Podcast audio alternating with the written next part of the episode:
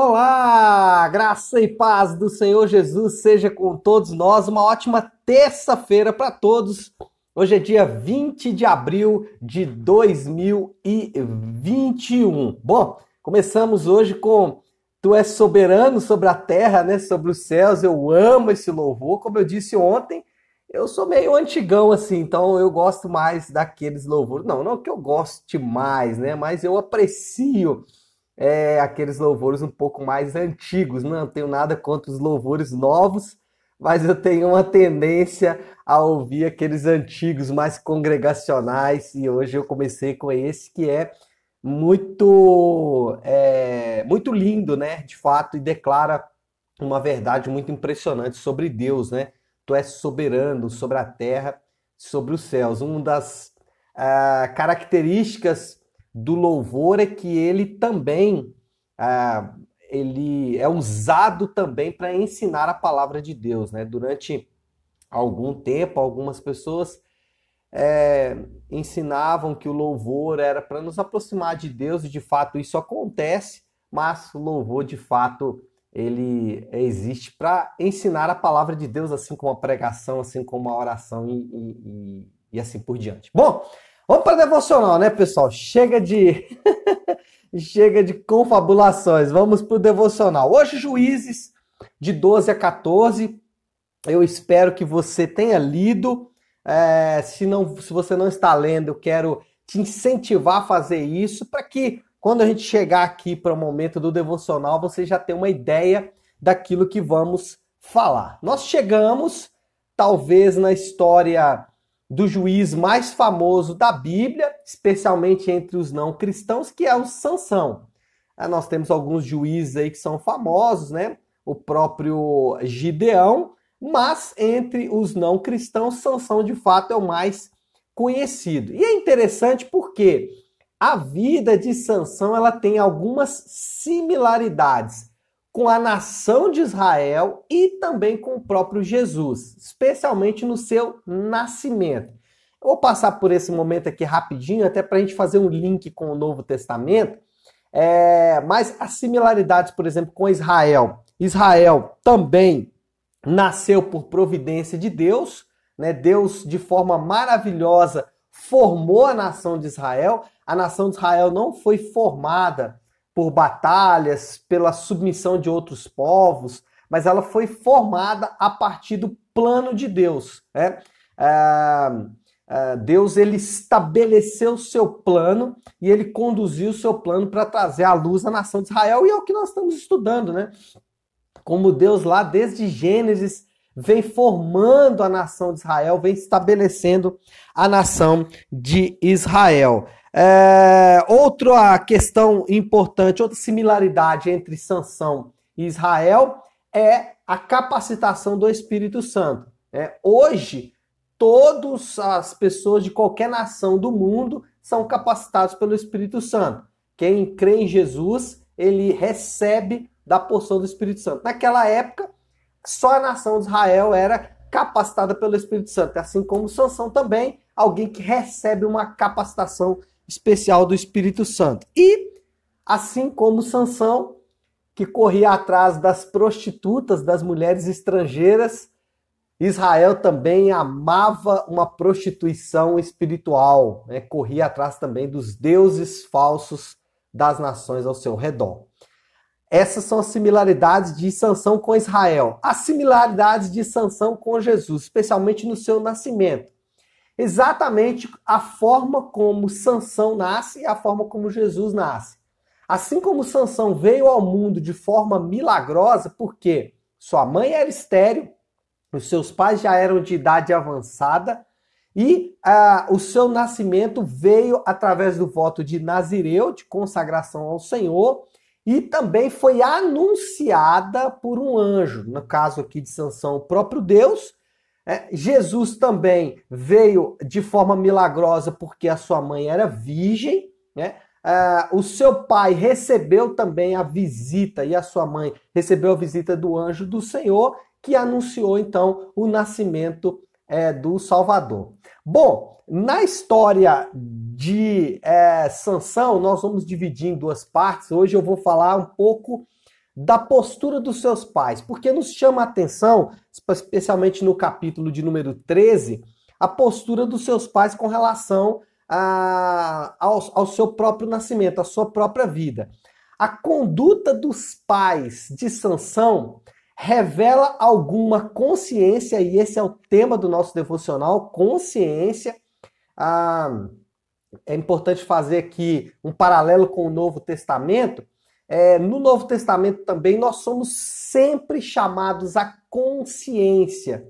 Nós somos sempre chamados, ainda que alguns irmãos eles prezem por coisas extra consciência, né? É, extra é, extra humano, né?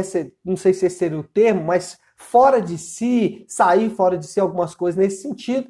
Na Bíblia nós vemos o contrário, Deus nos chamando à nossa consciência, Deus despertando a nossa consciência, Deus despertando a nossa própria capacidade de raciocinar, a nossa própria capacidade de interpretar, de ler, de é, interagir com o mundo. Então, a conduta dos pais de Sansão revela alguma consciência de, primeiro lugar, obediência e submissão à vontade de Deus. Olha o versículo de número 8, capítulo 13. Diz assim: Então Manoá, Manoá é o pai de Sansão, orou ao Senhor: Senhor, eu te imploro que o homem de Deus que enviastes voltes para nos instruir sobre o que fazer e como que o menino vai nascer. Manoá, o pai de Sansão, ele tinha uma consciência muito clara sobre a obediência à vontade de Deus e a submissão à vontade de Deus. Anota isso aí. Toda troca de comando envolve luta. Isso é importante. Por quê? Quando Deus vai tirar um comando da sua vida, um Deus da sua vida, isso vai envolver uma luta e vai envolver a sua obediência e a sua submissão à vontade de Deus. Se você continuar obediente e submisso à vontade do comando anterior, você não vai vencer essa luta. O que, que eu quero dizer com isso de forma muito prática? Quando coisas é, têm que ser retiradas da sua vida, quando comandos, deuses, é, altares de adoração, quando qualquer coisa que exerce influência poderosa na sua vida tem que ser retirada, isso vai envolver luta. Portanto, talvez a luta que você enfrenta durante toda a sua vida tem a ver com você não permitir que esse novo comando sujeite a sua vida. Manoá, ele falou: Senhor, eu quero obedecer à sua vontade. E essa deve ser a sua frase nessa manhã. Você precisa obedecer à vontade de Deus. A troca de comando na sua vida vai envolver luta. E às vezes, quanto mais você lutar, mais você vai sofrer. Então, sabe qual que é o segredo? Submeta-se a Deus. Submeta-se à vontade de Deus. Obedeça a Deus. Sujeite-se a Deus.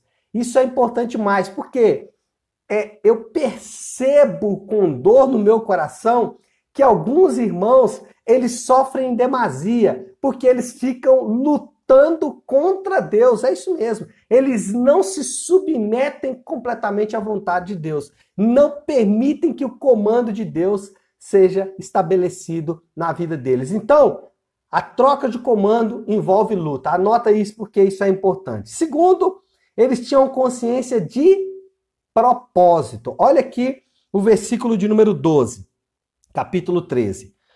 Quando as tuas palavras se cumprirem, olha, quando as suas palavras se cumprirem, Manoá perguntou: Como devemos criar o menino? O que ele deverá fazer? Manoá entendeu.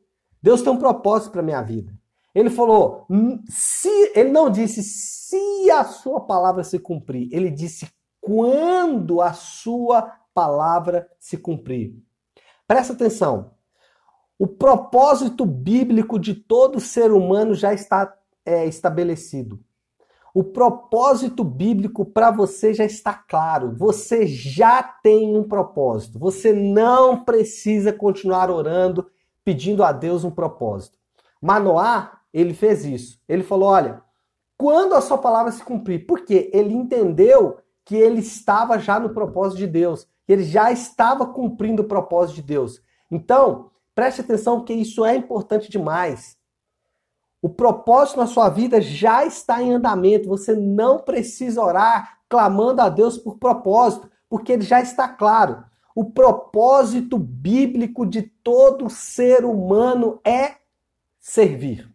O seu propósito bíblico, o meu propósito bíblico, independente de onde nós estivermos, do emprego que estivermos, dos relacionamentos que estivermos, é, do país que nós morarmos, da cidade que nós morarmos, do bairro que nós morarmos, não importa. Qualquer lugar que você estiver, o seu propósito já está definido pela Bíblia. E o seu propósito e o meu propósito é servir. Então, sirva. Sirva as pessoas ao seu redor, sirva aos seus amigos, sirva até mesmo aos seus inimigos. É isso que a Bíblia nos ensina o nosso propósito está estabelecido.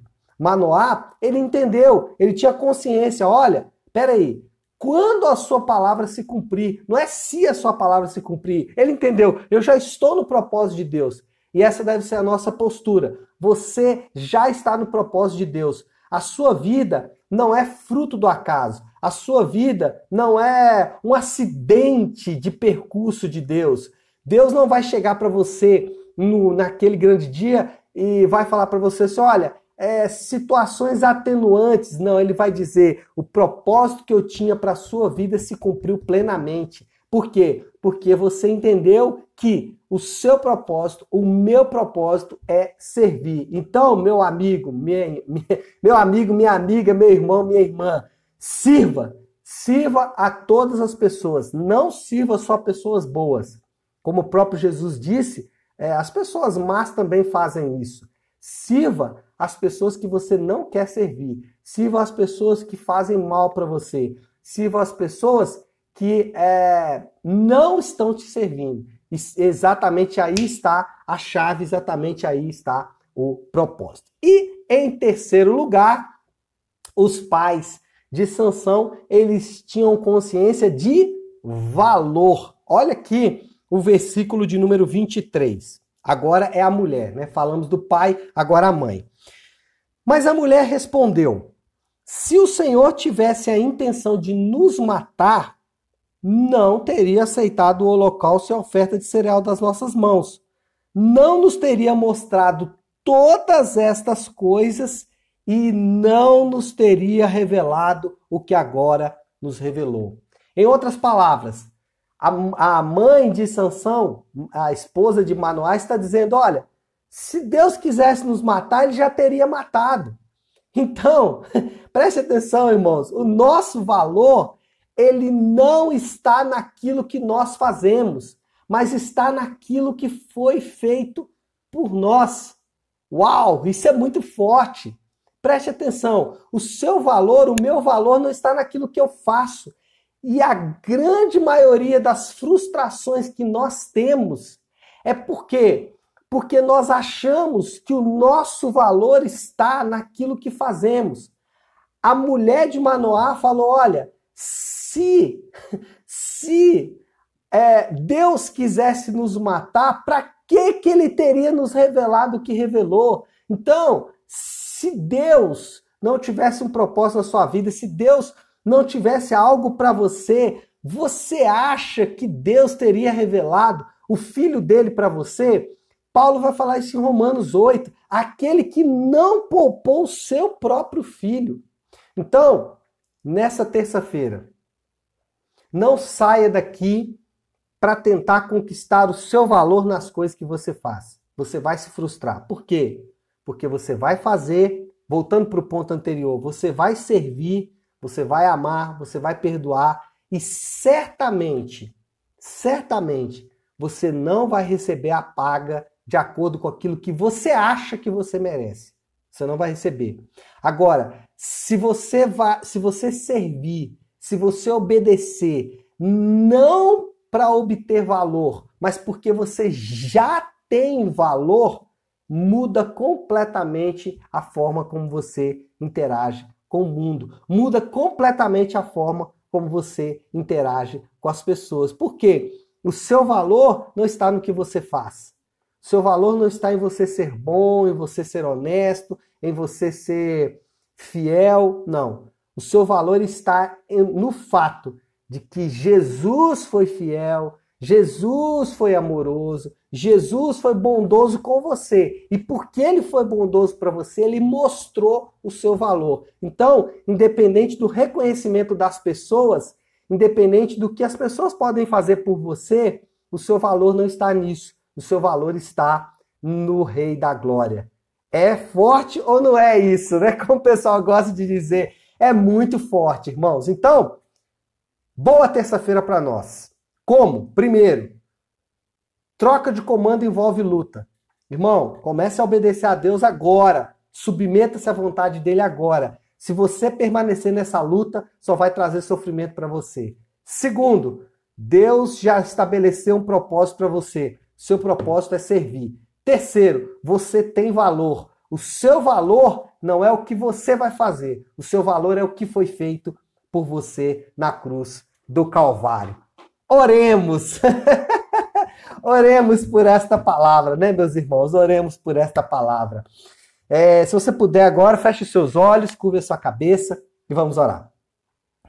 Senhor nosso Deus, Pai de graça, Deus de amor e misericórdia, nós te adoramos, bendizemos o teu nome, declaramos como o Senhor nos ensinou na oração do Pai Nosso. Seja feita a tua vontade, assim na terra como no céu. Pai, eu sei que oramos isso com frequência, mas quando somos desafiados a aceitar a Sua vontade, meu Deus, é muito difícil. Por isso, Pai, nessa manhã nós pedimos, ajuda-nos nessa troca de comando.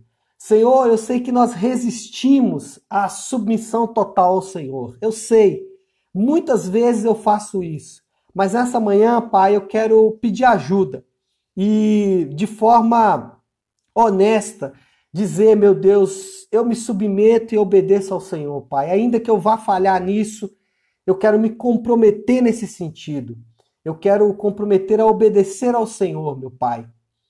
Pai, é, nós queremos apresentar as nossas vidas diante do Senhor nessa manhã, de forma muito especial. Senhor Deus, os dias são maus, a situação ela se assevera a cada dia, pessoas é, estão desesperançadas, pessoas estão, Senhor Deus, feridas, machucadas, rancorosas. E a nossa oração nessa manhã é muito específica. É para que o Senhor possa suprir a nossa casa de o alimento, o pão de cada dia, nos suprir de saúde, e também, Senhor Deus, nos suprir de amor, de esperança, de graça, porque de fato os dias não são fáceis. Mas, Senhor Deus, não nos deixe olhar para aquilo que de fato é tão difícil nesses dias. Senhor, se olharmos ao nosso redor, se olharmos para as notícias, para a nossa própria vida, vamos ter uma tendência natural ao desespero. Mas, Senhor Deus, não permite que o nosso coração entre nesse caminho, mas que o nosso coração possa descansar completamente no teu propósito, na tua vontade. Nós oramos, Senhor Deus, em nome do teu santo filho Jesus. Amém. Amém, pessoal? Bom, então é isso. Uma ótima terça-feira para todos nós. Que Deus nos abençoe e fiquem com Deus.